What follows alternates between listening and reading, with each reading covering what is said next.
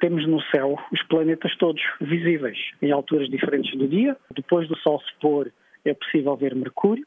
É necessário que o céu escureça um bocadinho para poder ver aquele ponto brilhante depois pôr-se no horizonte, é Mercúrio. Temos desse lado.